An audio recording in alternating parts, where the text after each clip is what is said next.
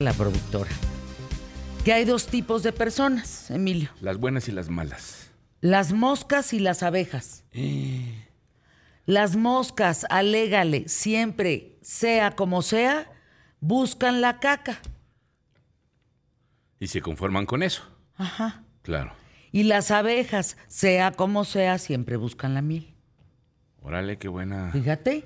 Entonces, hay gente que, que todo lo, lo convierte en una cosa oscura, en caca, en, en- en- en lo amolado, en, en lo feo. Una especie de negatividad de las personas. Sí, Tóxica. sí, sí, todo lo ven feo.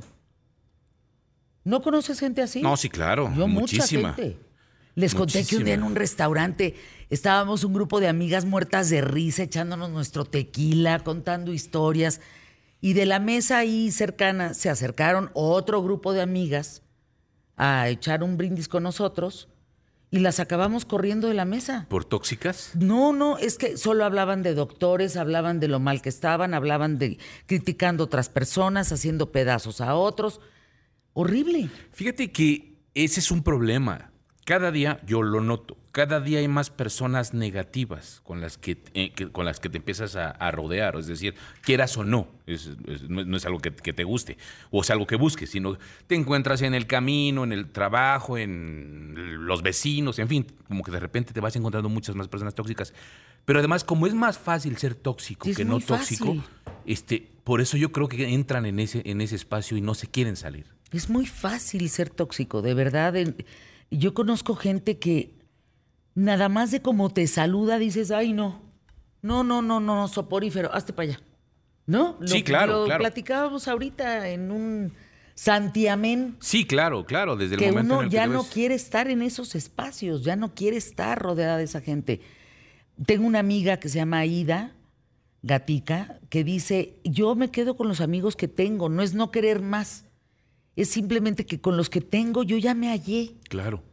Ya te conocen, ya, Ya, ya, nos perfectamente. conocemos, no necesitamos andarnos leyendo este, el tarot ni nada, ¿me entiendes? No, Ni el café. no, ni el café, nada. Somos como somos y, y somos gente muy positiva, echada para adelante, gente bonita, pues gente, a- abejas Sí, que sí, andan sí, buscando la miel, que andan buscando dónde está lo calientito, que andan buscando el cariñito, que andan buscando, pues eso, el valor de la vida. Sí, claro, claro, sí. Siempre es que así es. O sea, la noche puede ser oscura, pero también la noche puede ser bonita por estar estrellada. Entonces, pues más bien tú, tú cómo la ves. Ese es el problema. Y la gente, por lo general, cuando está en ese sentido, en, este, en, esa pose, eh, pues la ve siempre oscura y siempre es de noche y guácala y como está oscuro. Espérame, es lo, lo- a veces es lo bonito. Qué bonito eso de que hay gente que son moscas y hay gente que son abejas, ¿no? Me llamó mucho. Le dije, productora, voy a empezar con eso el programa, verás. Eso Te voy a bueno. citar. Eso es muy bueno. Sí. Ayer vi la película de Rodrigo García, que se estrena en Netflix en diciembre. Se llama Familia. Estarán por aquí en la semana. Mañana vienen. Mañana vienen. Eh, fotografía de Igor. No, no, tenemos que platicar con ellos. Es una lindísima producción. Lindísima, con, con fondos muy bonitos de, de los desencuentros y encuentros de una familia, de cómo te puedes decir el huevo y quien lo puso, pero al cabo eres familia y ahí estás, ahí seguirás. Híjole, pero luego hay familias que yo nunca he entendido esa parte en la que los entre familia este se despedaza, ¿no? Sí, sí es. o sí entre es. hermanos, este Sí. a veces por dinero, a veces por herencia, a veces por una casa, un coche o porque mi papá o mi mamá dijo, híjole, que, que se dejan de hablar. No, sé si ahí eso. influyen mucho las parejas. ¿Qué te dice tu pareja al oído? Porque si tu pareja te dice, híjole, Emilio, mira, tu hermano te está chingando, ¿eh? Sí, Aguas. Sí, sí. Mira, ¿sabes qué? Y la esposa tal, tal, tal. Y te empieza a ve- envenenar por el oído, te vas contra el hermano. sí, sí me lo dice. No, no es cierto. Ah. No, porque sé que mi hermano me No, escucha. No, le mando un abrazo. Quiero mucho. No, no, bueno, imagínate. No, no, no, pero sí es cierto. Fíjate cómo grandes eh, cómicos, por ejemplo, El Gordo y el Flaco, que eran una pareja Acaban, inseparable, acaban moco. precisamente por las esposas, ¿no? O sea, como eso hay muchos, muchos, muchos detalles, muchos casos. Yoko Ono. Yoko Ono. O sea, la banda truena por, la, por Yoko Ono. entre otras cosas. O sea, cuidado con las mujeres que, que te hablan al oído en la noche o los hombres que te dicen, híjole vieja, ¿Y qué pasa, por tu ejemplo? hermano te está trincando la lana y tú eres bien tarada. El, el problema es que ahorita haciendo ah, pues, alusión a lo que mencionabas al principio, ¿qué pasa cuando una mosca se casa con una abeja?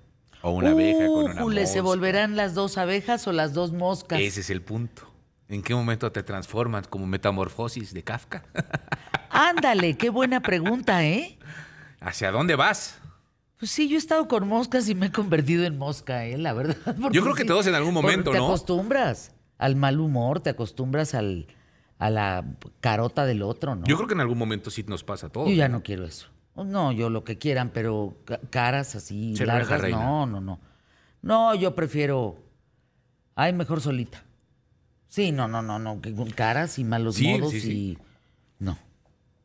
Escúchale para allá. Pero hay Y quien se- menos después de lo que me pasó. Pero hay quienes sí les gusta. O a lo mejor no lo visualizan, ¿Qué no tal? están conscientes y terminan siendo moscas porque su pareja o su novia, su esposo, su, eso es una mosca. A ver, los leo. ¿Qué opinan ustedes? Híjole. ¿Tú qué eres? ¿Mosca o eres eh, eh, abeja? No, yo soy abeja. Yo también. Pero, pero eso sí, no- y no soy zángano, ¿eh? Soy abeja buena, trabajadora. Soy abeja trabajadora. Nada de zángano. Dice el filósofo de Güemes, tú eres mosca todo el tiempo, Fer. Ay, mira, mira qué bonito. La mosca, la mosca te va a bloquear. Porque no eres ni el filósofo de Güemes verdadero. No, claro, ya. El, de, el de Tamaulipas, el mero mero, petatero. Qué bonito el filósofo. Era colaborador de imagen hace algunos Claro, años. por Ah, sí, supuesto. Un no. gran personaje. Sus libros hay que leerlos. El gran, gran, gran filósofo de Güemes. Bueno, empezamos. Pues esa es mosca, ¿no? O sea, esa es Pues mosca. La que te acaba, que te pues escribe sí. diciendo que tú eres mosca. Y yo reacciono mosca. como mosca también, bloqueando. Sí, pues sí, pero- pero- Porque no quiero gente así a mi Pero alrededor. aguas, ¿no? Porque es, es lo que decimos siempre. Pides tolerancia, pero nunca la dan. Es que X, o sea, el ex este, es la, la red de más odio, ¿eh? Es- Ay, sí. Qué bruto. No, no, no, no, no, no. De verdad, es que qué manera de ofender a la gente. O de pretender ofenderla, de querer ofender a la gente, ¿no? Pero bueno, arrancamos el programa. Estamos listachos. Listísimos, tenemos un programón. Vamos hoy por el mejor programa, solo hoy. Quién sabe ayer, quién sabe mañana. Empezamos pie derecho.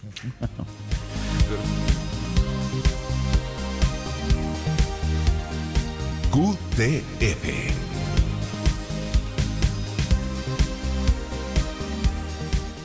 No, no, no, Emilio, no. A ver, ¿qué? no, ya, ya no pude ni empezar el guion. ¿Qué te escribieron? ¿Qué es lo que más le gusta hacer a una abeja en el gimnasio? ¿Qué? Zumba. No, Zumba. no, no, Ah, no, por favor. No, no, no, no. Bueno. Miguel, Fer, tienes toda la razón. El dicho es las abejas no pierden el tiempo explicándoles a las moscas por qué la miel, la miel es mejor que la caca. Bolas. Así es. Acuérdense que, Ese la, se guarda como favorito y se retuitea. que la miel no se hizo para los burros. Bueno, ¿qué tal? ¿Cómo estás? Espero que te encuentres muy bien. Gracias por acompañarme. Te doy la bienvenida. Mi nombre es Fernanda Familiar y hoy en QTF quiero platicarte qué tan protegidos estamos los mexicanos contra virus y bacterias. A ver, fuimos en algún momento de la historia el país número uno en, en implementación y operatividad y demás de vacunas. Fue impresionante el lugar que tenía México. Erradicamos la difteria, el tétanos, tosferina, poliomielitis, sarampión, rubiola, varicela, parotiditis, todo eso para afuera. Incluso el papiloma humano, un mal que aqueja nuestro mundo, ya tenemos una vacuna muy efectiva que todavía no lo erradicamos en México, pero hemos sido punta de lanza. Ahora la realidad es otra, porque a más de dos años que inició la vacunación en México, pues sí, se han aplicado 209 millones de dosis contra el COVID. Según datos de la Secretaría de Salud, hasta junio del 2022 se vacunaron 88 millones 449 mil 704 personas. De acuerdo. Pero las vacunas recomendadas por la Organización Mundial de la Salud solo fueron 53 millones. Las otras no están avaladas por la Secretaría. Estás hablando que a principios de este mes México recibió un embarque de más de 592 mil vacunas Sputnik 5, completando las 4 millones de dosis de la misma versión que se aplicó hace dos años por las nuevas cepas del coronavirus. Vacunas como Abdalá y Sputnik están aprobadas por la Agencia Reguladora Mexicana, por COFEPRIS, pero no por la OMS. Nuestro gobierno sigue comprando vacunas no aprobadas por el máximo organismo internacional de salud y que van dirigidas a combatir las primeras cepas. El secretario de Salud, Jorge Alcocer Varela, declaró que además de los 5 millones de vacunas Abdalá, se van a comprar otros 10 millones de dosis de Sputnik. La COFEPRIS este 29 de noviembre esperó que se pudiera anunciar si se autoriza la venta privada de las vacunas. Porque hay dos farmacéuticas que continúan con el trámite para su comercialización en México, que son Pfizer y Moderna, las que sí se aceptan en otras partes del mundo. La vacuna contra COVID-19 de Pfizer se llama Comirnaty, mientras que la Moderna se llevaría con el nombre de Spikevax monovalente. Y eso que no hemos entrado al tema de las vacunas del herpes. Es un gran tema que hoy vamos a ver al tiempo dónde estamos parados en función de la vacunación. Y no solamente eso, los costos que se van a empezar a dar en el sector privado, en el sector farmacéutico privado, cuando empiecen las vacunas contra el COVID. Porque pues, no sé quién lo va a regular. Gerardo Barting, Fer, es que cuando le das foro a los acomplejados y resentidos, pues se dan vuelo. Tantito esfuerzo y amor propio te llevan a la miel. ¿Qué tal, eh? Dice Julio Terrero, la mosca no sabe qué es mosca, se cree abeja y reina. Ándele, Julie, bolas. Empezamos pie derecho. Vamos hoy por el mejor programa. Solo hoy, quién sabe ayer, quién sabe mañana. Quédate conmigo.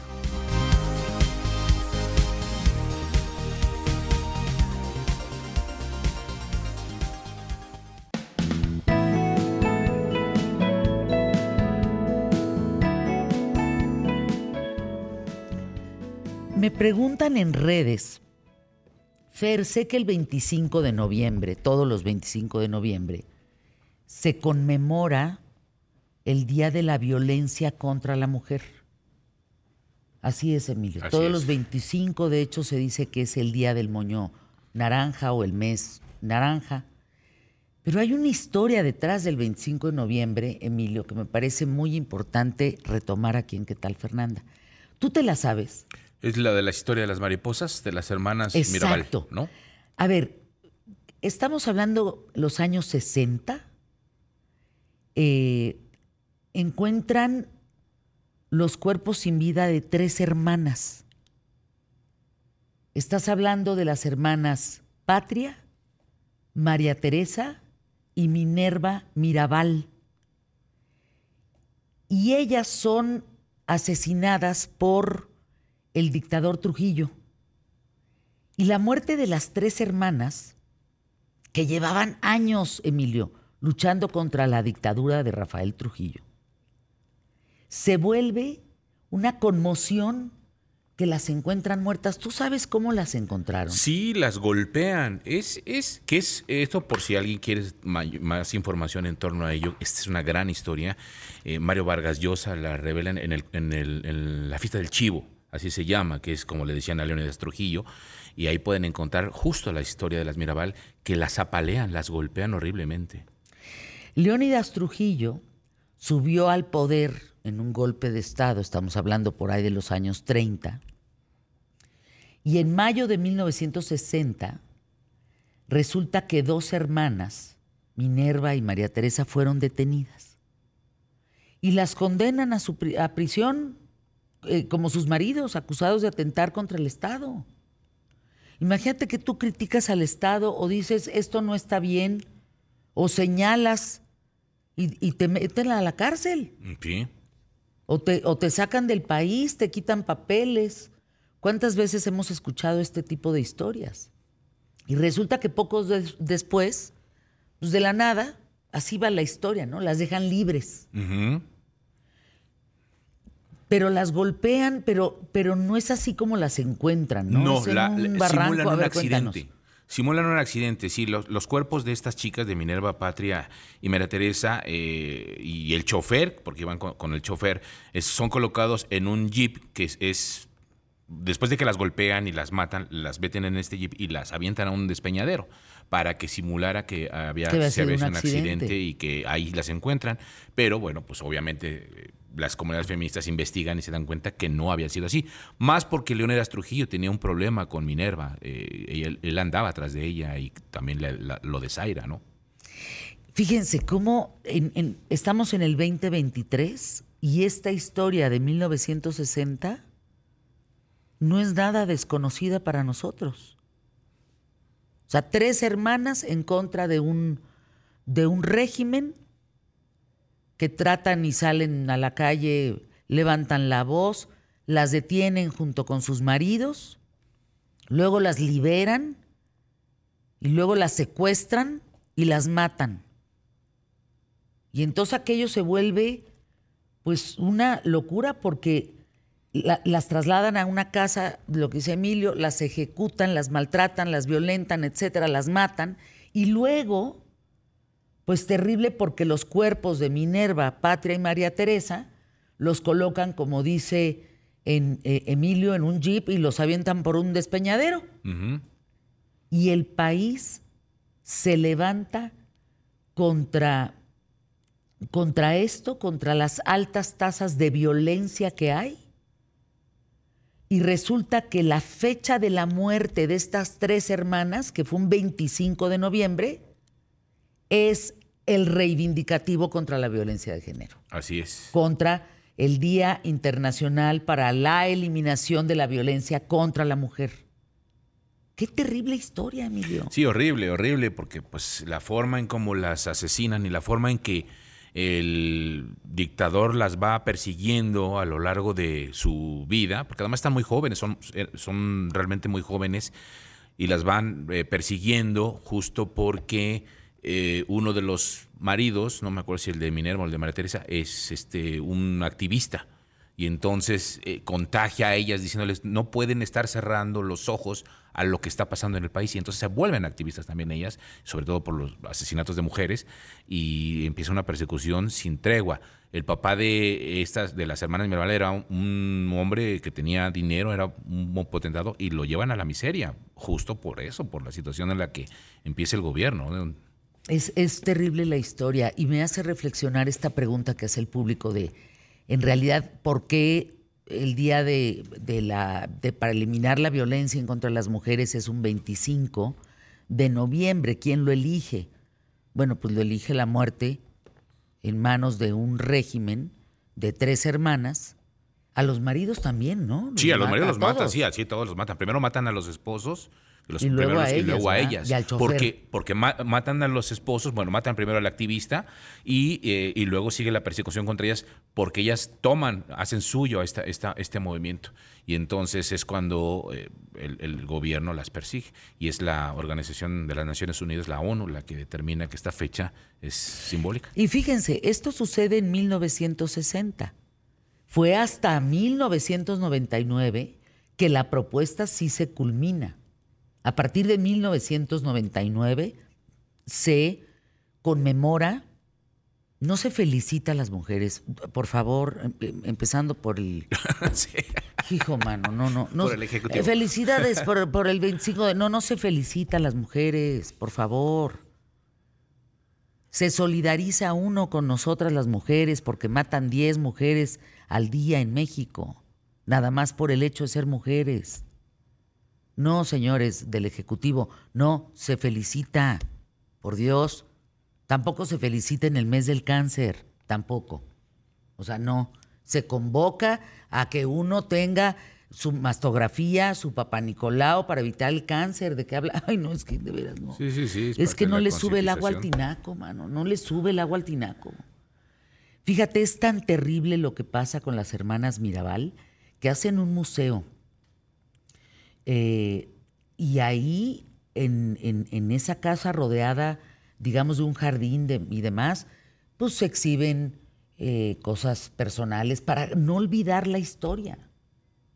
Como las mujeres de Mayo en Chile, que salen por sus familiares, que salen por sus esposos, que salen las, las madres de Mayo, ¿no? Miguel Bosé hace una canción. O sea, históricamente podemos encontrar la quema de sostenes, la- las hermanas Mirabal, los cortes de pelo en los años 50, eh, en fin, muchas manifestaciones, el Me Too, muchas manifestaciones, muchas que se han vuelto desgraciadamente y terminan en una moda. De hecho, la creadora del movimiento Me Too, acuérdense que luego acaba quejándose del movimiento Me Too, porque no avanzas en las leyes. Era lo que decíamos del magistrade. Exactamente. Estamos preocupados por la forma en la que hablamos. Decir magistrade, pero no estamos preocupados porque los matan.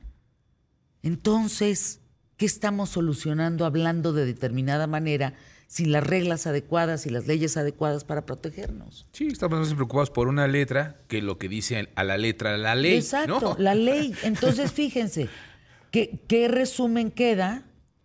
Pues algo muy sencillo, pero muy complejo. 1960, el régimen puede matar a tres mujeres.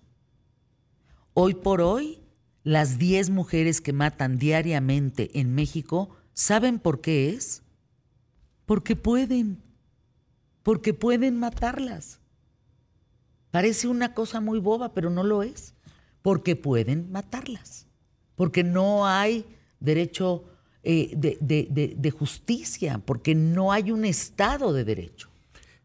Y ese es un punto que hemos tocado en muchas ocasiones, eh, Fer, el tema de catalogarlo como feminicidio. No sé si, es- realmente lo, sugerente y lo conveniente, porque para poder determinar que fue un feminici- feminicidio, se debe de comprobar que efectivamente fue por una cuestión de odio, no por el simple hecho de ser mujer. Entonces, eso entorpece mucho, mucho el- el procedimiento. Es, es verdaderamente importante entender esto. Cuando se habla de discriminación no es como hablamos, son las acciones de fondo. Y esas no han cambiado. ¿eh? Ahí está el ejemplo, 1960, año 2023. Anuncios QTF.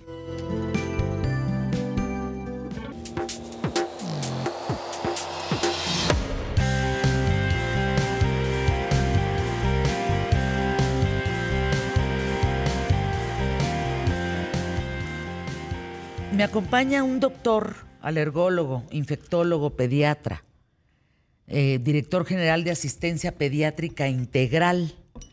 Te llamas Gerardo, Gerardo López.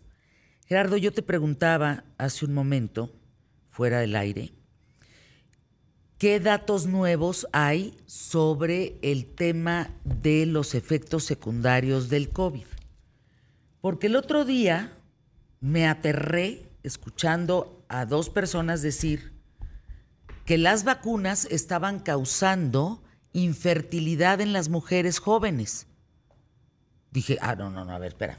O sea, para decir una cosa así, tiene que haber estudios muy serios de universidades prestigiadas como Harvard, como Oxford, como cualquiera de estas, eh, el MIT, en fin, que tarda en hacer una investigación, una inversión importante para poder aseverar que eso es correcto y que eso está comprobado. Vaya, no ha pasado el tiempo suficiente para poder hacer un estudio de esa naturaleza. Entonces, es incorrecto. ¿Qué tanto se dice, doctor? Yo estoy muy angustiada de veras de lo que pueden llegar a, a- decir en relación a lo que ha sido la vacunación. Buenos días, Fernanda. Muchas gracias por la invitación. Definitivamente hay un movimiento antivacunas desde hace muchísimo tiempo y es el antagonismo completo de venir una enfermedad o un grupo de enfermedades. Desgraciadamente, y eso lo vemos en la actualidad con vacuna de influenza, hay una serie de mitos en los cuales se atribuye que puede generar incluso un cuadro peor que la misma influenza y eso es totalmente falso. Con COVID definitivamente hoy por hoy no hay nada demostrado que ocasione la vacunación algún tipo de efecto directamente relacionado con lo que se está mencionando de infertilidad. Menciono que pueden existir y, no estoy desmintiendo la condición de asociación, es decir, que una persona por alguna enfermedad o alguna situación independiente a la vacuna tenga infertilidad por sí y que se vacunó. Y entonces cuando alguien la examina y dicen, ¿te vacunaste de COVID? Sí. Ah, bueno, entonces esa fue la causa. Eso es totalmente falso. Eso no podemos nosotros concluir eh, nunca ese tipo de aseveración. Y por lo tanto, el decir eso de una manera abierta al público es totalmente condenarlos a muerte. Una persona que diga que una vacuna ocasiona daño es condenar a muerte, no a uno, a muchísima población, tanto la que se va a vacunar como la que está expuesta y que no recibe esa vacuna por algún tipo de condición, ya sea por edad o porque no está dentro del grupo de aplicación. Pero no debemos de tener esa aseveración. Hoy por hoy no hay ningún estudio demostrado que pueda asegurar ese tipo de efecto. Eh, doctor Gerardo López, hablando del COVID, de la influenza, de las nuevas vacunas, Hablaba yo en la introducción del, periodismo de vida aquí en ¿Qué tal Fernanda? De esta información de vacunas aceptadas en México que no son aceptadas por la Organización Mundial de la Salud. Eh, entiendo que hay un bloque comunista, digamos, en el mundo, porque esa es la realidad, que determina que ciertas vacunas son las que ellos deben de aplicar a su población, que no tienen que ver con estos grandes consorcios, sobre todo estadounidenses o suizos o alemanes, con los que ellos no quieren tratar y prefieren tratar con sus propias vacunas, con lo que ellos desarrollan, como es el caso de Rusia, como es el caso de México, como es el caso de todos los pertenecientes al Foro de, Sao Paulo, etcétera, etcétera. Eh, ¿Qué hay de estas vacunas? ¿Qué se sabe? ¿Son buenas? ¿Son malas? ¿Son regulares? porque bueno, finalmente son las que se aplicaron a la mayor parte de la población en México y me parece que pues ahí están los resultados. ¿Cuáles son estos? ¿Son buenos? ¿Son malos? Bueno, antes que nada, la ciencia no tiene ni política, ni no debe tener política, ni debe tener religión. Definitivamente hay un proceso en la investigación científica. Cuando un elemento de terapia o de vacunación se desarrolla, pasa por diversas fases desde una fase muy temprana de ensayos en animales o experimentos en animales hasta ensayos en una gran cantidad de población. Esto se les llama fases o fases eh, de, aplicación. Y hay por lo menos cinco fases para poder determinar la eficacia y la seguridad de una vacuna, es decir, que sirva y que no ocasione daño efectivamente. Hoy por hoy, por ejemplo, existen alrededor de más o menos 150 vacunas en, estas fases de COVID, para COVID. Y solamente existen alrededor de 11 que han cumplido la última fase. Estas 11 vacunas son las que la Organización Mundial de la Salud ah, ha reconocido para poderlas aplicar a una gran población ya no estamos hablando de un fenómeno por el momento de urgencia epidemiológica como ocurrió hace tres años. Estamos hablando de un fenómeno donde tenemos que mantener la inmunidad o la protección para evitar en población susceptible que vaya a enfermarse y vaya a agravarse. Entonces, estas fases se deben de cumplir metódicamente y pasan años, para no decir meses o años, en, en realizarse. Entonces, hay muchas vacunas que se han aplicado por urgencia, por emergencia sanitaria, pero en este momento ya no lo estamos. Entonces, emplear ese tipo de vacunas sin, sin haber cumplido la última fase científicamente no es aprobado. Y eso ya no lo digo yo, lo dice una organización de la salud a nivel mundial y lo dicen los expertos a nivel de, este ámbito. Por Abdalá y Sputnik no están avaladas por la Organización Mundial de la Salud. Se, se encuentran en una fase 3 o 4 de investigación. Ahora, la gente, háganse de cuenta que los escuché así, decirle a la radio o a la televisión, Fernanda, pero si eso es lo que hay, ¿qué hago? Entonces, ¿se la ponen o no se la ponen? Es una, eso es una buena observación. Si no hay, pues ahora sí que lo que exista.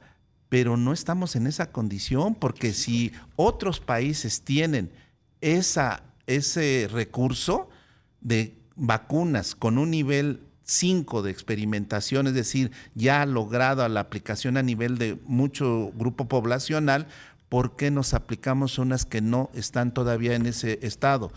Y por lo tanto tenemos que ser muy cautos y muy profesionales médicamente y muy éticos para poder decir a mi población le tengo que poner lo que hay mejor, porque sí existe. Si no existiera, sucedió lo que pasó hace algunos años.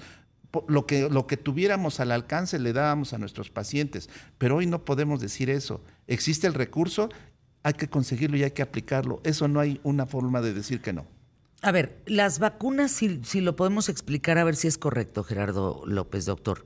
Las vacunas que nos proporcionaron esta protección vital contra la cepa COVID-19 eran unas.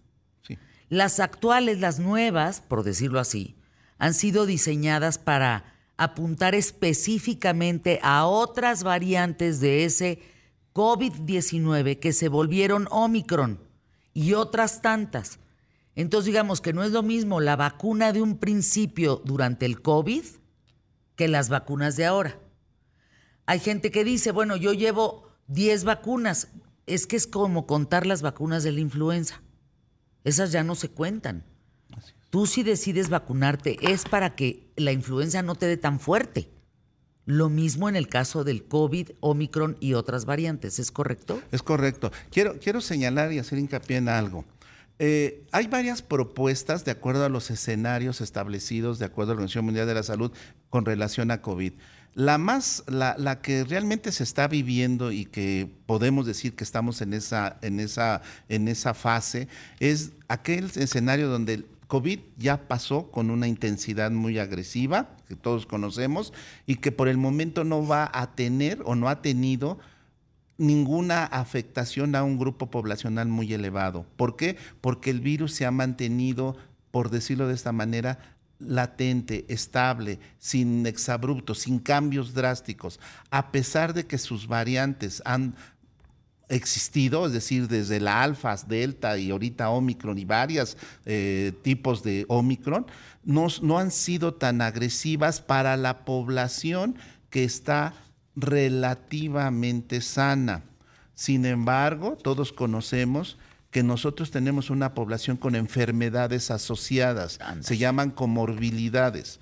El 70% de la población en México tenemos sobrepeso u obesidad, ya para empezar. Eso ya complica cualquiera de estas. Y por lo tanto hay diabetes, hipertensión, cardiopatías, cáncer y otro tipo de problemas respiratorios graves como EPOG o asma.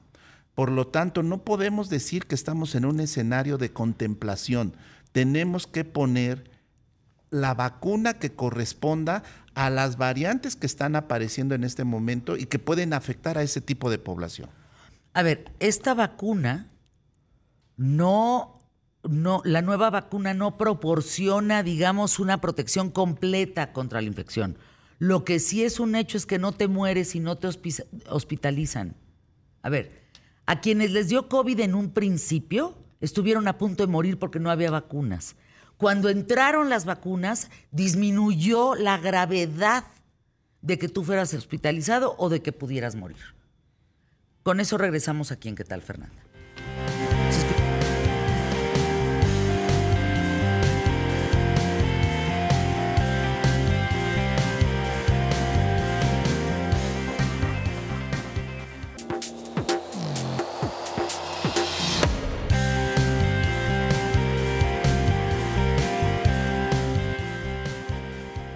Lo que pasa en México, no solo en el tema de vacunación, sino de medicamentos, es un crimen de Estado. Lo digo fuerte y quedito. Es un genocidio. Porque es la decisión de unos cuantos el qué llega, cómo llega, si se pone esta o se pone la otra vacuna, de unos cuantos. Empresas como esas 11 vacunas que están aceptadas por la Organización Mundial de la Salud han querido entrar a México. No les permiten. no se los permiten. Aceptan Abdalá y Sputnik porque es la vacuna que se mueve en países comunistas. Esa es la realidad que vivimos. México de ser el número uno en vacunación a nivel mundial, hoy no cubre ni el 60% de la vacunación en los mexicanos. Hablando del COVID, específicamente 19 en el mundo, estamos hablando que al 3 de marzo de este año, México estaba en lugar 63. Había cumplido con el 64% de vacunación en México. Me refiero con datos oficiales y certeros, que no son mentira, que fuimos el país número uno en vacunación. Éramos ejemplo para el mundo. Hoy, los doctores particulares, los doctores de, la, de, los IMSS e ISTE no pueden, no pueden, tienen prohibido eh, dar ciertos medicamentos o cierta vacunación en sus recetas. Hoy el coto de poder a través de la salud de los mexicanos está en manos de un régimen. La salud en México está comprometida. Esto se tiene que decir fuerte y quedito. ¿Por qué? Primero, por cómo se enfrentó la pandemia. Lo digo fuerte y quedito, López Gatel tendría que estar en la cárcel. Punto. Porque cometió un crimen de Estado con sus decisiones. No hay, no hay vuelta de hoja.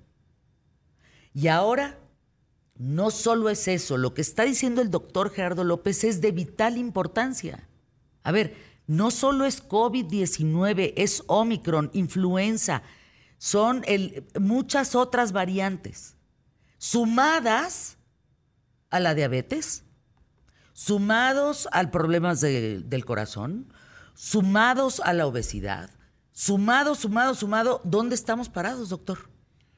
Pues en un grave problema de salud y sumado al cambio climático. Ándale.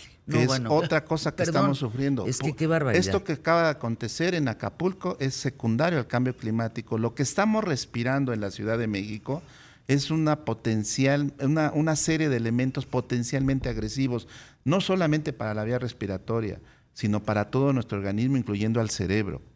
Y no solamente a las personas adultas, sino desde pequeñito, incluso desde antes del nacimiento. Entonces, todos estos elementos sumados nos deben de fortalecer en las decisiones para que prevengamos en lo que podamos hacer. Y la mejor prevención siempre ha sido la vacunación.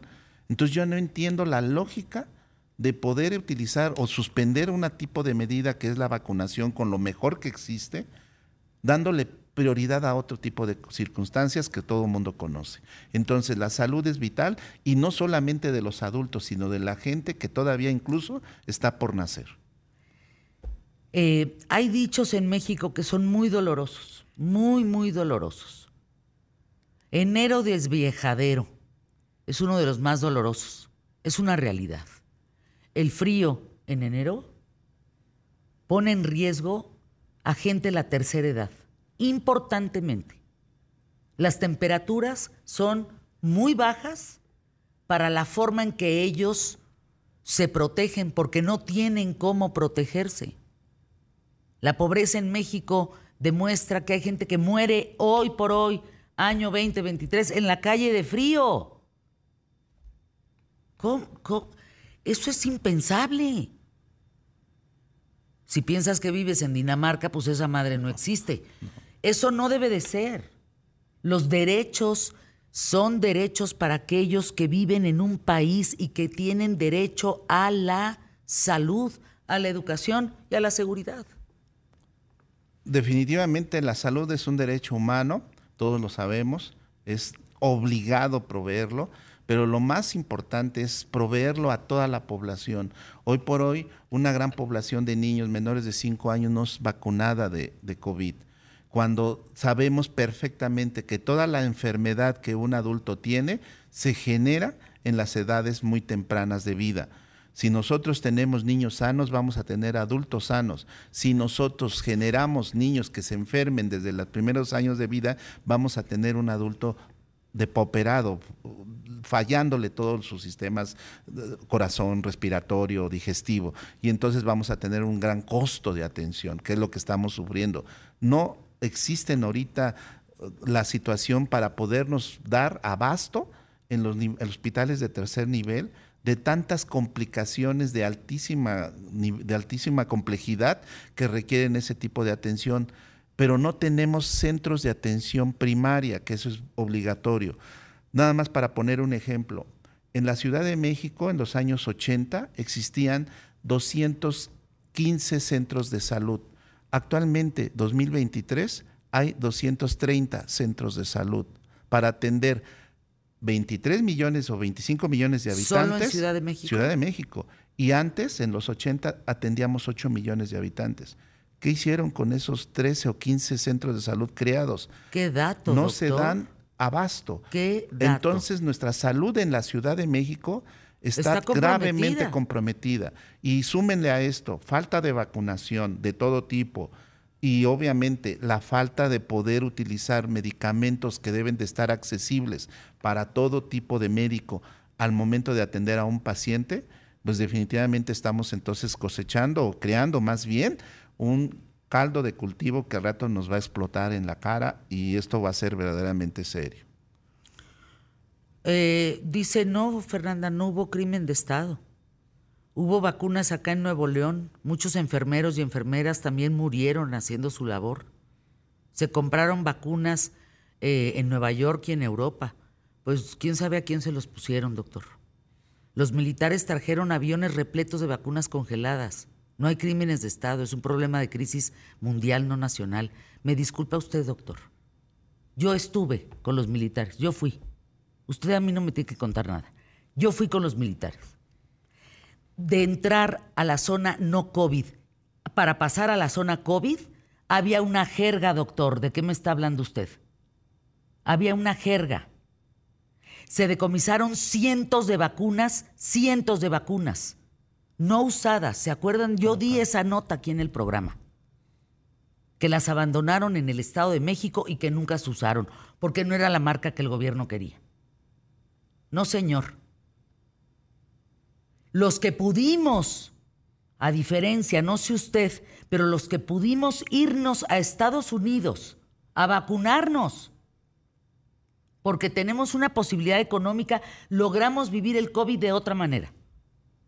Pero mientras yo me estaba vacunando en Estados Unidos, en México no habían llegado las vacunas. Llegaron hasta tres meses después y la gente seguía muriendo.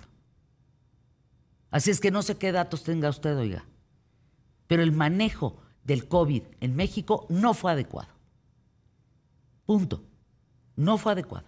Si usted cree que sí, pues será ya en Nuevo León y en su pequeño ombligo. Pero en México el COVID no fue un manejo. Por favor, pero si nada más vuélvanse a la, a la historia. Vuélvanse a las notas. López Gatel en una playa sin cubrebocas, ¿de qué me están hablando mientras la gente caía desplomada? No, no, no, no, no, ¿de qué me hablan en un buen manejo? Y- no, doctor, ubíquese. Y fue el país donde más personal de salud murió. Tenemos colegas, el doctor lo puede escuchar, colegas fallecidos por COVID en etapas muy tempranas y desgraciadamente por falta de vacunación a los grupos que nos enfrentábamos a la atención de este tipo de pacientes. Filas y filas, dice el doctor Francisco, de gente que se vacunaron en México. Acá en Monterrey también, gratuitas. Ajá, sí, doctor. ¿Cuánto tiempo después? ¿De qué me habla usted, oiga? ¿Cuánto tiempo después empezaron a enfilar a la gente? Yo tengo una mamá de 90 años. Sé perfectamente cuánto tiempo después le pusieron la vacuna. Primero la tuve yo, porque tuve la posibilidad de viajar, porque nos estábamos muriendo. Yo perdí nueve amigos, doctor, ¿de qué me está hablando? Nueve personas a mi redonda murieron de COVID, porque no pudieron ser atendidas. No había espacio suficiente, no había camas suficientes. A mí no me diga usted desde Nuevo León que las cosas se trataron bien. Porque no se trataron bien. El señor presidente de este país perdió a su hermana de COVID y ni así se puso el cubrebocas. A mí no me hable de esas cosas, doctor. Yo sí estuve en este micrófono y reporté día a día lo que sucedió con el COVID. Indignante. ¿De qué me habla usted?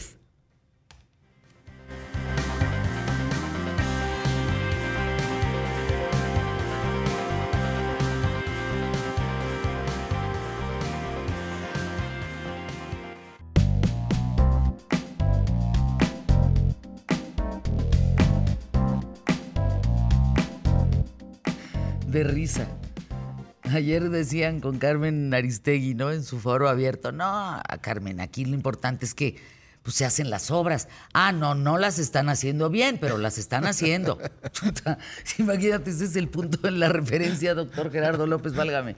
A ver, ¿se puede recibir o no la vacuna contra la influenza y otras vacunas al mismo tiempo?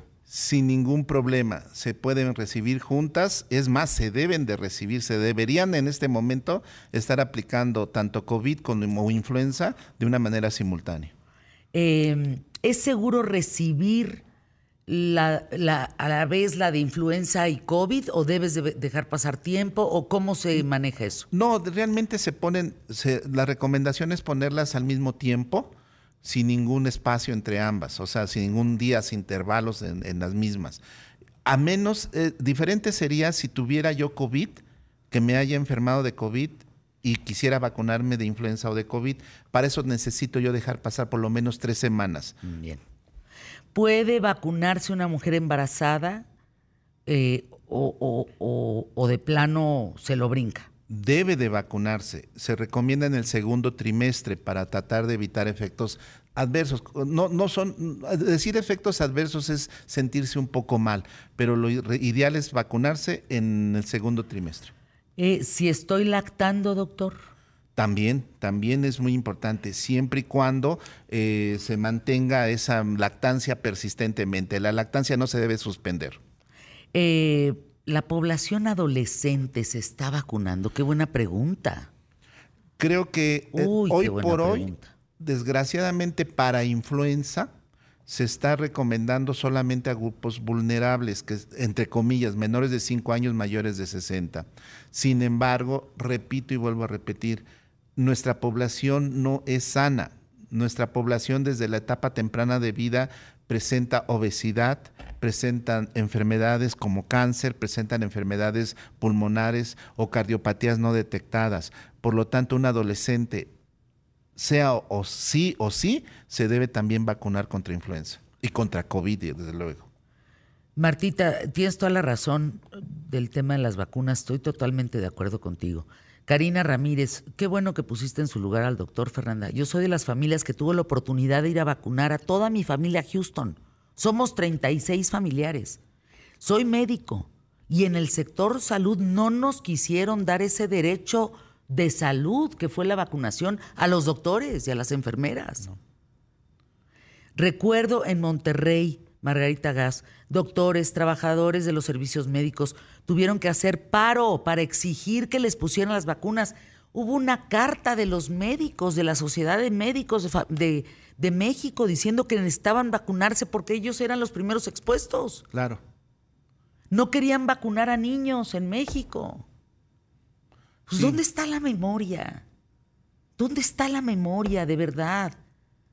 Creo que a veces justo esa falta de memoria nos hace caer en, tanta mediocridad, en, en no darte cuenta de la realidad que se ha vivido en México. Eh, Fernanda hace mal uso del micrófono, no Alejandro Heredia.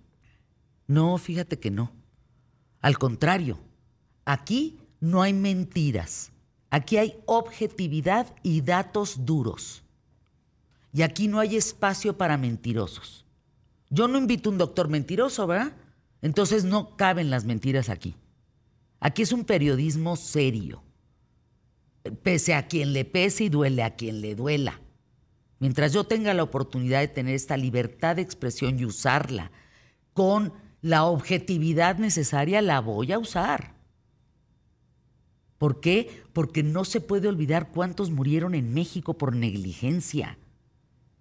No, yo no estoy usando un micrófono eh, donde, donde digo, ay, pues el gobierno hizo lo que pudo, el, el sector salud estuvo bien. No, no estuvo bien. ¿De qué hablan? Métanse a los periódicos. Las vacunas que se pusieron en Nuevo León y Tamaulipas las donó Estados Unidos.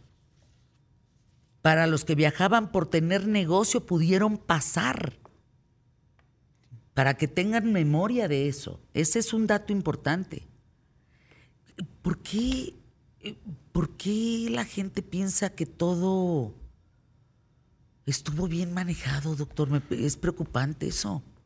Lo vimos en este momento. En este momento hay muchas personas que tienen efectos tardíos de por haber tenido COVID. Esto es muy importante recordarlo. Mucha gente que tuvo COVID se siente todavía cansada, tiene tos, se siente con problemas digestivos, respiratorios, de memoria y hasta de conducta. Esto no hubiese pasado si no le hubiera dado COVID. Y no le hubiera dado COVID si se hubieran vacunado o hubieran recibido un manejo correcto. Por eso mismo, en este momento está, se está llevando en muchos centros la investigación de los efectos del COVID en toda la población. Y hay datos muy reveladores, problemas cardíacos, que son los más serios, y desde luego lo que mencioné, problemas de conducta o incluso de, de, de situaciones mentales que afecta COVID. Que no hable ese doctor, dice Pablo Salinas. Estimada Fer, en Nuevo León, nosotros en Monterrey, la mayoría nos cruzábamos a McAllen, a, a, Bronzeville, para que nos pusieran la vacuna, porque no había en México, y menos el refuerzo. Bueno, pues les estoy diciendo lo mismo que vivieron muchos de ustedes en Nuevo León. Cuando yo agarré a mi familia y dije, yo tengo que seguir trabajando, yo no dejé de venir un solo día. ¿A qué tal, Fernanda? Y los días que me dio COVID, después de haber sido vacunada, transmití en Zoom desde mi casa. Entonces, a ver, cuando nosotros fuimos, no caro, carísimo, conseguir la cita, olvídense, era un dolor de cabeza en Estados Unidos. Hoy haces la cita en una aplicación y en tres patadas te la ponen. Vengo regresando de Estados Unidos la semana pasada y mis amigas se pusieron la vacuna del herpes. Ah. Y es regalado conseguir que te pongan la vacuna y no, de verdad, sin problemas. Aquí no había vacunas. Cuando yo regresé de vacunarme en Estados Unidos, en México no habían llegado las vacunas. Me acuerdo muy bien, no pude llevar yo a mi mamá. ¿Tiempo cuánto después, doctor? No, no. A mí no me digan que hubo un buen manejo, ¿eh? A mí me pusieron las vacunas, dice Rossi, en Estados Unidos. A mí mi país no me, no me protegió. Entiendo que a muchos sí. Entiendo que a muchos sí se lograron proteger cuando empezaron justamente la vacunación Hubo gente, ¿se acuerdan de aquella niña primera que se fue a levantar un acta para decir soy una niña, merezco la vacuna de COVID? Y se amparó y fue la primera niña que le pusieron una vacuna. Y de ahí ya se dejaron ir con todos los niños a vacunarlos. No los querían vacunar. El secretario de salud decía que no iba a vacunar a sus nietos. ¿El subsecretario, Zoé o Gatel? No, el, el secretario, el doctor Alcocer. Ah, bueno, claro, eh, claro. Existe el COVID largo en el mundo, es un fenómeno mundial. Y claro que no, mi esposa Fernanda, mi esposa era médico en Colima, murió por COVID, no le pusieron la vacuna. Y para acabarla de amolar, el gobierno del estado no ha pagado sus prestaciones como seguro de vida que le corresponde porque no tiene el dinero. No, no, no. Híjole, de veras, esto sí me indigna, fíjense. Porque hay muchos muertos en México, olvidados. Aquí, en, otras partes del mundo, en guerras, hay lugares donde uno va y llora a sus muertos. Eh, las, las Torres Gemelas tienen todos los nombres de, de los más de cinco mil. Aquí no hay los muertos del COVID, hombre. ¿Quién se acuerda de ellos? Nadie. Nadie se acuerda de ellos. Quitaban de las camas a los muertos, los tiraban en el suelo para que llegara otro. ¿Qué no se acuerdan de esas imágenes? ¿Qué, ¿Dónde está la memoria? ¿A cuántos perdieron ustedes en su familia? Porque detuvieron las vacunas. Porque el trato y, el, la operación fue inadecuada. Así es. ¿Cómo no permitir a los médicos, a los enfermeros, a todo el sector de, que nos atendía vacunarse primero que cualquiera de nosotros? Se tuvieron que levantar, manifestarse, hacer cartas y quién sé qué tanta cosa para que los pudieran contemplar. Insisto, yo fui al, al, al, campo militar, hombre, con Said Badwan. Licenciada, ¿quiere usted pasar a la zona COVID? Todavía no había vacunas en México. No, no quiero. Pero no quiere usted reportar. Le digo, a ver, ¿cómo voy a pasar? ¿Me va usted a echar gel? No había ni gel, hombre. No había ni cubrebocas. No, no habían comprado lo suficiente para podernos proteger. ¿Saben cómo pasabas a la zona de COVID? Pisando una jerga. Lo juro, lo vi con Said Badwan. Los militares. ¿De qué me habla la gente? ¿Que se atendió a tiempo? ¿Se atendió a tiempo? Te lo pregunto a ti. No, no, no, definitivamente. Incluso los equipos de protección personal de los médicos llegaron en etapas tardías. Solamente había cubrebocas y batitas nada más. Eh, de verdad, gracias por lo que escriben. ¿eh? Me da mucho gusto que, haya gente que estoy leyendo que sí tiene memoria. Que sí tiene memoria. También nosotros nos fuimos a Estados Unidos.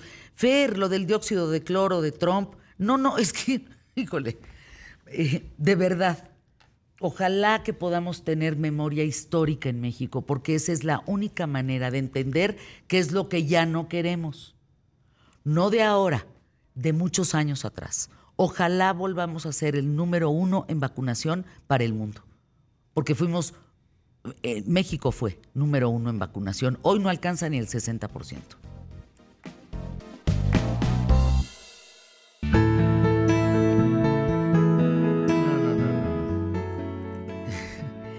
Me, me, causa verdaderamente y me parece muy indignante que la gente no tenga memoria. Que haya mexicanos que todavía defiendan lo que no fue y que crean que pasó. Tengo el dato, 18 de agosto del 2021.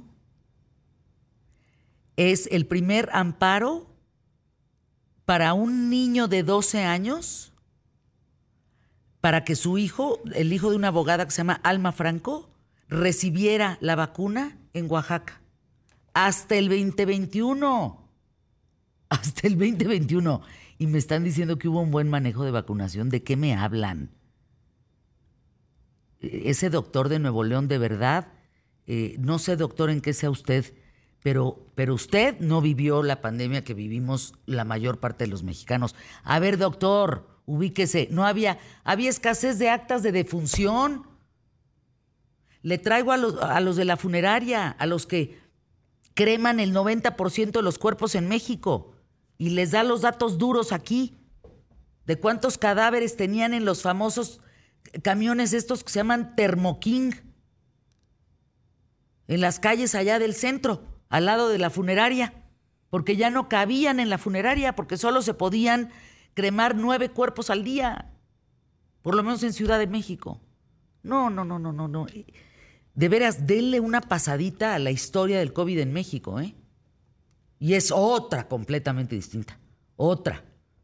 ¿Cuánta gente hizo el esfuerzo de pagar para poder vivir, irse a vacunar a otro lado? En fin. Maestra Malca Novigrot, qué gusto saludarte, bienvenida a los micrófonos de ¿Qué tal, Fernanda?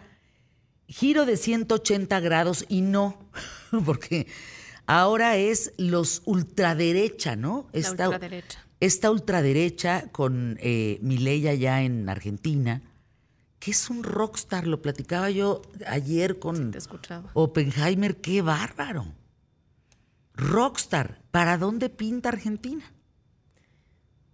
Bueno, lo que, lo que comentábamos en algún momento, Argentina va a tener, a ver, este hombre va a tener una gran dificultad de poder ejercer el poder porque no tiene mayoría en el Congreso, lo van a estar bloqueando y me atrevo a decir que, el que la izquierda deja pasar este tipo de candidatos para después echarles el muerto. Y decir, ay, no pudiste con el paquete. Ah, pero la gente que tiene poca memoria, va a decir, sí, no pudo con el paquete, pero no se acuerdan de todo lo que venía detrás, ¿no? Claro. En lo que sí va a poder incidir es en la política internacional. Yo creo que ahí sí va a tener una incidencia. Y esto se conecta un poco con nuestro tema de hoy, que es el tema de la ultraderecha ganando en los Países Bajos con Gert Wilders, lo cual me parece súper interesante. Tú sabes que, según The Guardian, un tercio de los europeos está votando en extremos, es decir, extrema derecha, extrema izquierda. Ándale. Y esto está pasando por diferentes factores. Uno de ellos es, claro, insatisfacción con los políticos internos que parecen no poder solventar los problemas. Mira, los Países Bajos siempre se han caracterizado por tener gobiernos que solventaban temas.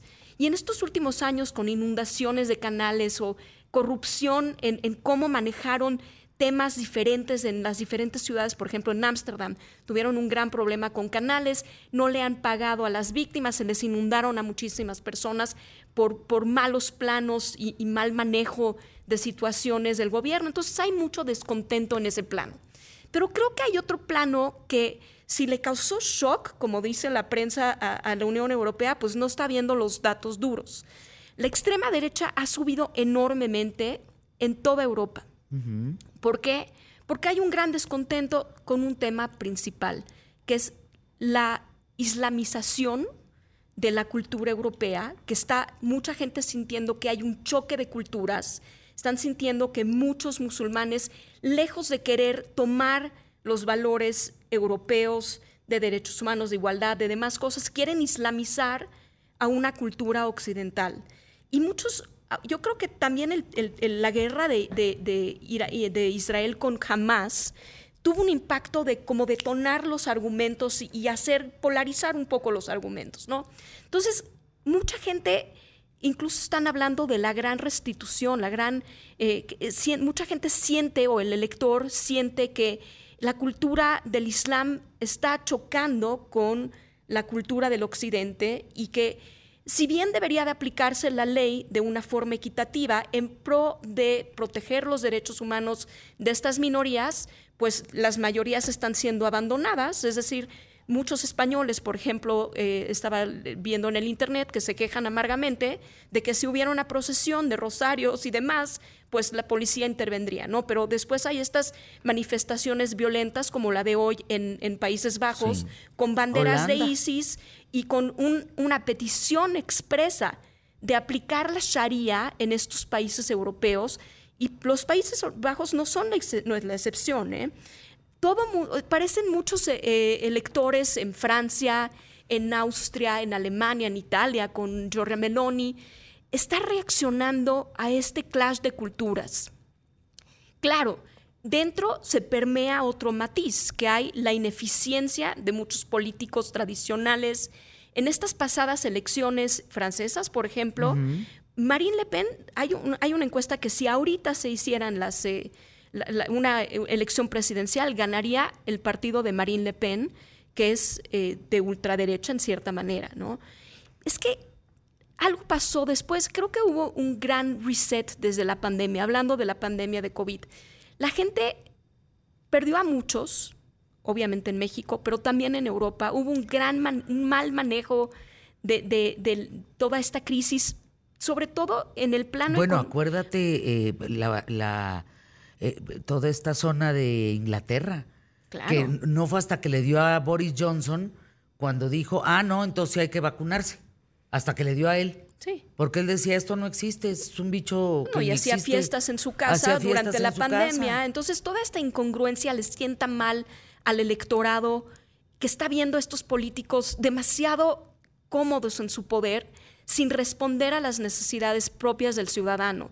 La pandemia solo agravó esto porque generó inflación. Es decir, si muchos, eh, si muchos electorados o muchas personas en estos países se ponen a ver cómo ha bajado su nivel de vida, cómo sus problemas no son, no son resueltos, su salud, su bienestar, sus oportunidades, crisis económica, participación política, pues ha bajado de nivel. Entonces la gente está con mucho enojo, más un fenómeno que no se ve, que es las, enfermedades mentales también tuvieron un gran impacto después de la pandemia y no hay ningún plan para resolverlas. Entonces yo creo que son muchos factores que inciden que estos eh, discursos xenófobos, estos discursos racistas de frenar la inmigración, que están viendo a esta inmigración musulmana como una quinta columna que está entrando poco a poco a degradar por lo que siempre se ha eh, luchado por derechos, por igualdad, han utilizado estas estructuras de la democracia y de los valores occidentales para erosionar esos valores. Entonces la gente está en descontento, está votando o, o, hacia la izquierda o, hacia la derecha. Sí, porque los, los, partidos tradicionales han perdido, han perdido credibilidad. No tienen una plataforma. Incluso, por ejemplo, en Argentina, hablábamos de Argentina. Muchos partidos, por ejemplo, el Partido Peronista decidió cambiarse de nombre como para darle un restart o una salida en fresco al nombre que llevaba detrás, ¿no? Ahora, Gert Wilders es un político que lleva muchísimo tiempo. Es el holandés. Es el holandés. Es el holandés. El que gana. El que gana. Que va a tener todavía, o sea, no está, gana 37 curules dentro del Parlamento, necesita 76 para formar mayoría no está dado. ¿Por qué? Porque esos 15 eh, eh, partidos políticos que están en, los Países Bajos tienen que hacer coalición con él y tienen que aliarse para, su, agenda. Por lo pronto ya hizo una cosa muy inteligente. Le bajó un poco a ciertos temas que eran muy controversiales. Es decir, la salida de la Unión Europea era un planteamiento que le hacía, la prohibición del Corán la prohibición de construir más mezquitas y él decía, oye, en los países, muchos de los países árabes no se molestan en permitirnos construir iglesias. Por ejemplo, y, hablando de memoria, yo no sé por qué les sorprende. Ya hubo un político en 2000, bueno, antes del 2000, lo mataron en el 2002, eh, eh, Pin Fortuyn, en los Países ah. Bajos, que también tenía la misma agenda que Gert Wilders. Y la gente de memoria corta no se acuerda del descontento cuando en el 2004 mataron a Theo Van Gogh, que, es, eh, que era un cineasta muy importante, obviamente de la familia del pintor Van Gogh, o, cuando se hicieron estas manifestaciones porque hicieron una caricatura del Corán y empezaron a destrozar todo lo, que podían encontrar y, la gente, si hay algo subyacente, que este enojo subyacente la gente lo tiene, nada más necesitaban un detonador. Bueno, fíjate el dato, ¿eh? El, el antisemitismo a raíz del 7 de octubre del ataque de Hamas a Israel, resulta que empiezan a hacer eh, conteo y estudios, aumentó 30%. En unos países más. Estás hablando de 994 incidentes antisemitas violencia extrema, 29 ataques eh, con daños dirigidos a 72 propiedades, 32 amenazas, 854 casos de comportamiento eh, ofensivo. ABC News es la fuente. O sea, cómo esta guerra detonó el antisemitismo en otras partes del mundo. Que, siempre existía subyacente, o sea, está ahí.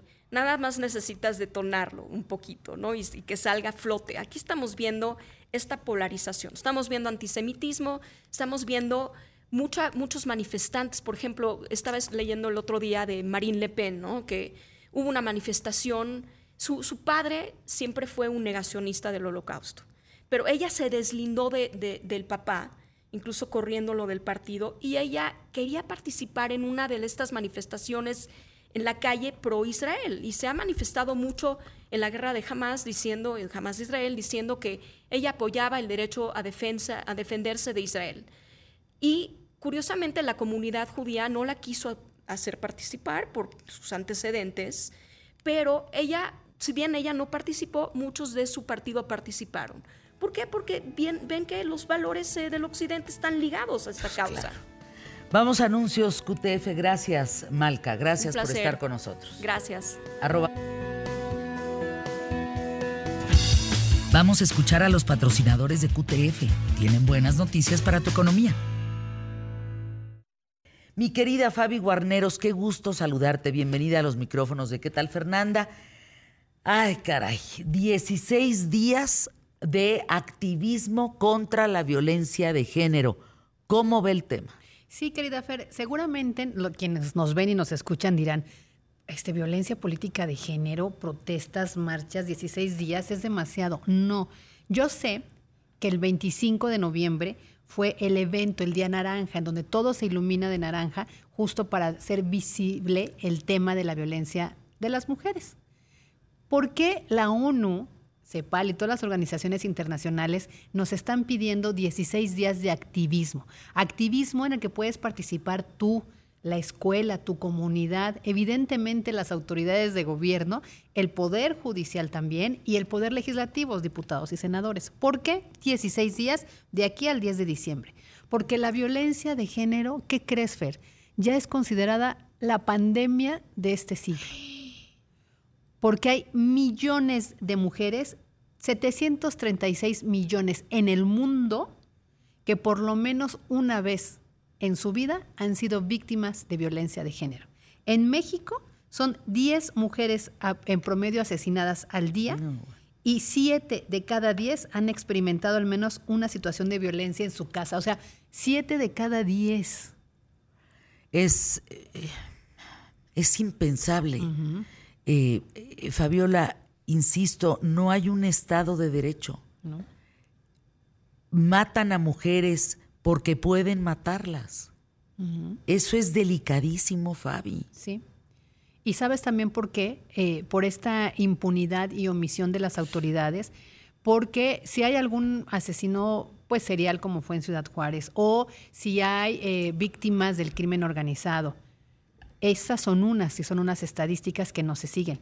Pero la violencia de género, la mayor parte se comete en el hogar, en la familia o en las escuelas, en los lugares que debieran ser los lugares seguros.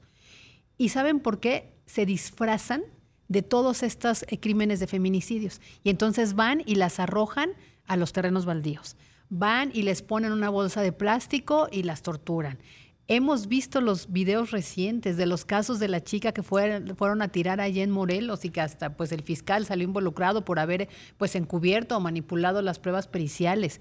Pero también vimos los otros videos de Giovanni en, en- en el norte del país. Es decir, todos los días hay casos.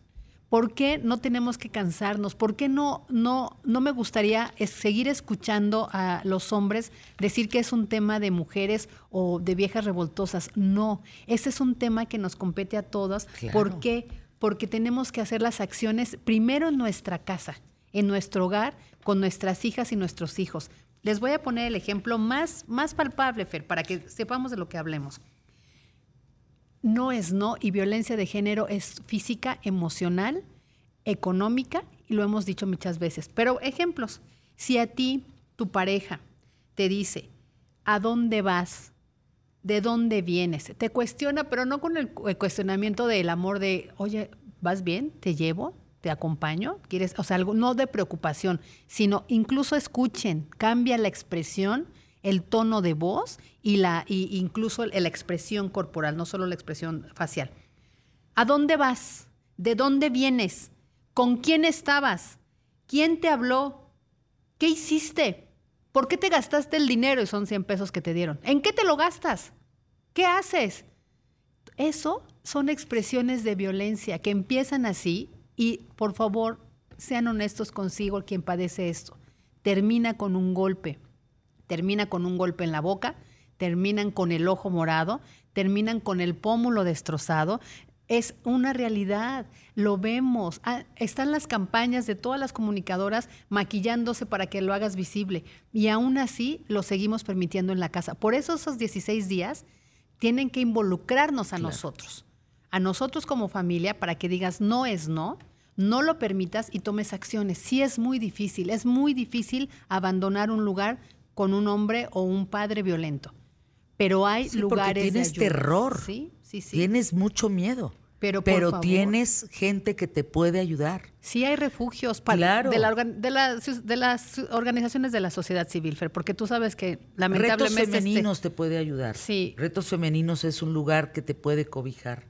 Hay lugares donde las mujeres van y las resguardan y nadie sabe dónde están. Exacto. Ahora que hablábamos de, de los lamentables acontecimientos eh, trágicos en Oaxaca, también en Oaxaca, en, en una región que no diré, hay una comunidad de mujeres, es una aldea que se van hasta allá las mujeres que son violentadas, que se llevan a sus hijos para que no las ubiquen, ahí las enseñan a tener su actividad económica, porque muchas veces dependen de este criminal violentador y entonces tienen miedo porque nunca han hecho nada. Pero aquí habemos dos mujeres que hemos, sabemos salir solas adelante, que estamos orgullosas con lo que Sí. hacemos y que podemos buscar nuestro sustento económico sin y temer saben ni pedirle a nadie. de verdad dejar a un lado ese tema de violencia. Yo escribí una carta del- de cómo se presenta el abuso verbal, Fabi, es, es brutal porque un día me hablaron para ser juez de, de un concurso en el Senado de la violencia contra mujeres en el siglo XXI y cuando y yo tenía que leer las cartas de la gente y calificar las tres mejores. Cuando iba yo en la carta número 500, dije que qué, yo estoy viviendo esto.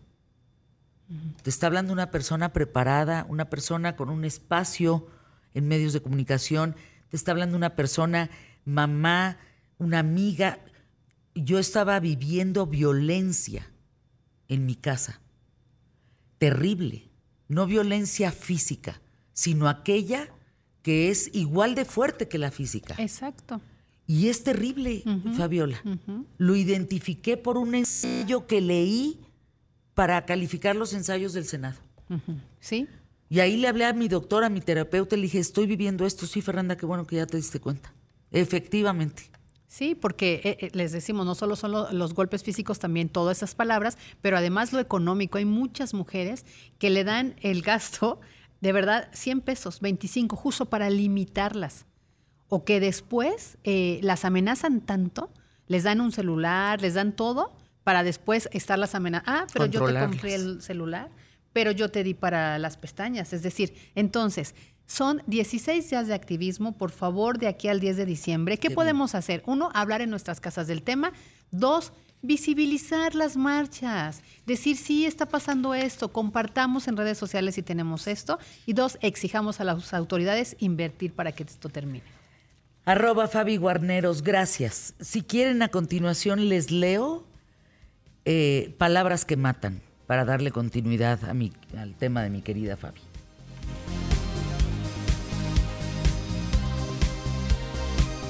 ¿Qué es QTF? QTF es ¿Qué tal Fernanda? Con Fernanda Familiar.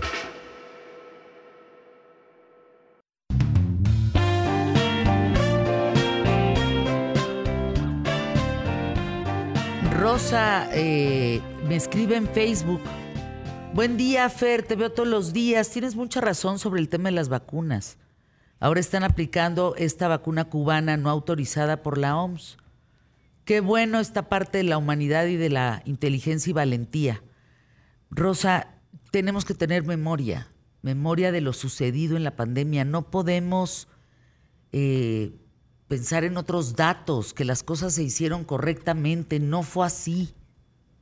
De verdad no fue así.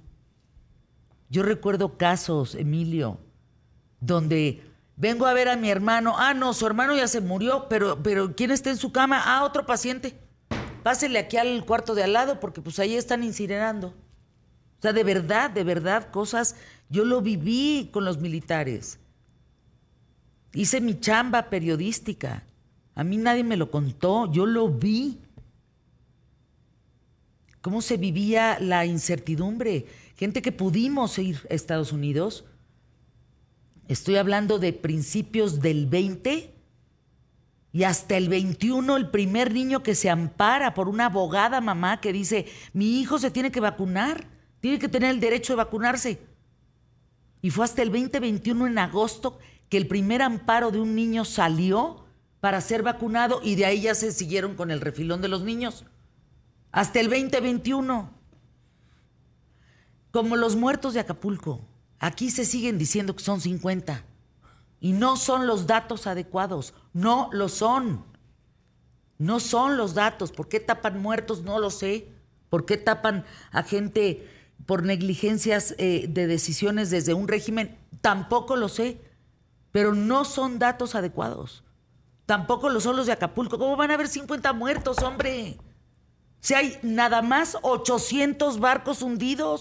Ah, bueno, pero se refugiaron, que se refugiaron hasta el Se fondo mar. refugiaron, dijo la señora. Se refugiaron abajo del agua. Chingale, pues ese es el nivel que nos cargamos. Porque no hay manera de, pensarlo de otra, de otra forma. Si la gobernadora no estaba en Acapulco, porque no, no se la vive en Acapulco. Y ahora, ¿quién creen que es el encargado del fondo para reconstruir Acapulco? El violador Salgado Macedonio. E- ese es eso, eso que estoy diciendo, eso sí es real. Por eso aquí las mentiras no caben. Si tú quieres oír mentiras, préndele en la mañana a otras cosas. Aquí no. Aquí se habla con la verdad. Pese a quien le pese.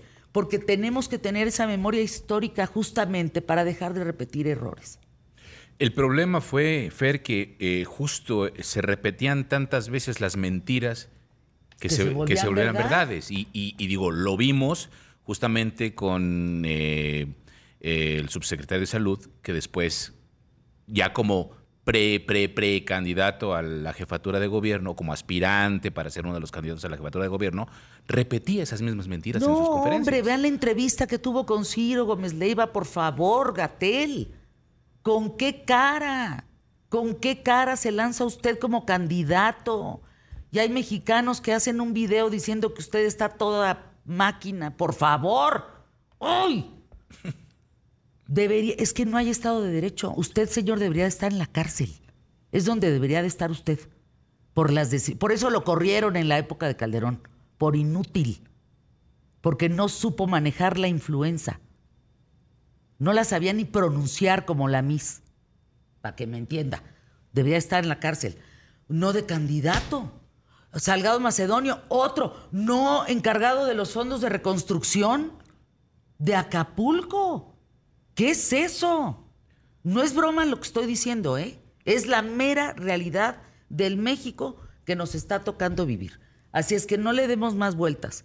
Y ese doctorcito que me escribió de Nuevo León, cúchele, ¿eh? bloqueado está usted, porque si usted, siendo parte del gremio, se atreve a defender a López Gatel, ¿no le da vergüenza pertenecer al gremio de los doctores? Porque los de Nuevo León vivieron otro tema, ¿eh? Los doctores exigieron con manifestaciones, cartas, marchas, que fueran vacunados primero que todos, porque eran los que estaban en mayor riesgo por atender gente con COVID. No, no. Oigan, pues ¿qué país viven? ¿En Dinamarca o dónde viven? Digo, para saber, para entender cuál es su visión de las cosas, porque ese es el problema. Ese es el problema. Estos errores se deben de cobrar en las urnas. Porque si no se cobran en las urnas, van a seguir sucediendo. Así de sencillo. Giro de ciento, bueno, algún otro pro, este, Nada. alguna otra mentada de madre, sugerencia, este. Bueno, nada más que a la gobernadora de Acapulco, a la gobernadora de Guerrero le dicen Neverlin, porque como nunca está. López Obrador no llegó a Acapulco para no hacer, eh, para no comprobar que ya no estaba ahí. Y yo no sé dónde sacaron la foto del, del jeep atascado, ¿eh? Yo viví Acapulco. Y esas escenas no sé si son en la Marquesa o dónde, porque eso no. En el bordo de Xochiaca. No, no, Xochiaca, no sé, no sé, no sé, no sé. Pero así el gobierno de Guerrero atascado como el jeep del presidente. Así el gobierno. En fin. Y giro de 180 grados con un enorme cariño, con admiración. Mi adorada Viviana Corcuera, vicepresidente de la Asociación y coordinadora del Vintage. Estamos hablando de los amigos del MAP, que está su presidenta aquí con nosotros, su presidente Mercedes Vigil. Qué gusto saludarte. Gracias, Viviana. ¿cómo? Qué gusto verlas. Pero igualmente a ti, qué inter- interesante está tu programa hoy. ¿Qué tal? Muy. Por eso llama ¿Qué tal, Fernanda? Estamos, estamos, estamos felices de venir a verte. A ver, cuéntame el vintage. El vintage llega a su edición número 19. Así es. Yo me acuerdo haber presentado la 1. ¿Ah? ¿Te Mira. ¿Te acuerdas? acuerdas? Sí. Tú y yo aquí en el micrófono. Fue un éxito Claro. extraordinaria. Y nos va a ir mejor este año. A ver, ¿Verdad? cuéntanos. Así es. Pues el Vintage 2023 se lleva a cabo el 30 de noviembre, 1 y 2 de diciembre en Avenida de las Palmas, 1145, Lomas de Chapultepec. Y está eh, entre Monte Chimborazo y Cofre de Perote en las Lomas. O sea, es muy fácil llegar, muy fácil llegar. A ver, ¿a qué llegan? ¿Cómo le podemos explicar a la gente que nos escucha? Muchos ya conocen el famoso vintage de Viviana Corcuera, de Mercedes Vigil, de Amigos del MAP, que ayuda a los artesanos de México. Pero a ver, tú llegas a una casa y luego, A ver, como luego. Eh, Ajá, es como compras. ir al a una tienda departamental. como Palacio de Hierro, Igual, igual, nada más que todo esto es todas las donaciones de todos los mexicanos que quieran están agradecidos en el museo de recibir todo lo que nos puedan Ah, dar. Entonces, como yo doné mi vestido rojo, ese vestido rojo se vende. Claro. y Así se es. vende a mejor precio, Se por decirlo tu- así. Y tenemos acomodado, como dice Viviana, todo está en secciones, hay ropa de dama, de caballeros, de niños, juguetes para niños, eh, blancos, joyería. ¿Muebles les llegaron? Muebles, por supuesto que tenemos muebles, hay un comedor, este, hay un mueble divino que a Viviana le encantó, Ah, ¿verdad? sí. Un mueble chino que se llama chino aceripo, que está todo pin- negro, todo pintado de dorado, Ay. con motivos chinos, pero nunca he visto una cosa más bonita. Yo me acuerdo del vintage de hace algunas ediciones, las corbatas Hermes, Sí. 500 pesos. Sí, ahora también. Vestidos de novia en 2 mil, 3 mil pesos. Pero así es el vintage, oportunidades para todas, claro. todos los mexicanos, hombres y mujeres. Tenemos maravillas de ropa, porque tenemos departamento de niños también, tenemos departamento de, de los cuadros que tenemos de arte plástica que nos han regalado son maravillosos, muchísimos cuadros y a unos precios que no exceden de dos mil pesos, mil pesos. Es increíble. Zapatos, Zapatos. bolsas, juguetes, todo. Pashminas, pashminas, sombreros, sombre- todo. Todo. todo, películas, eh, Vestido de novia. vestidos de novia, sí. Colchones sin estrenar. Oye, yo le presté a una vecina mi vestido de novia y se divorció también. Dije, no, ya qué bueno que se deshaga de él. No lo voy a dar al vintage. No, no vaya a ser la de malas tú. Que alguien se lo lleve. ¿Cuándo es y a qué hora?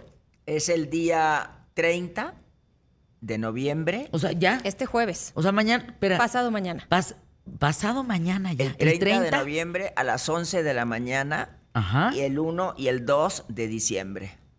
30, 1 y 2 en.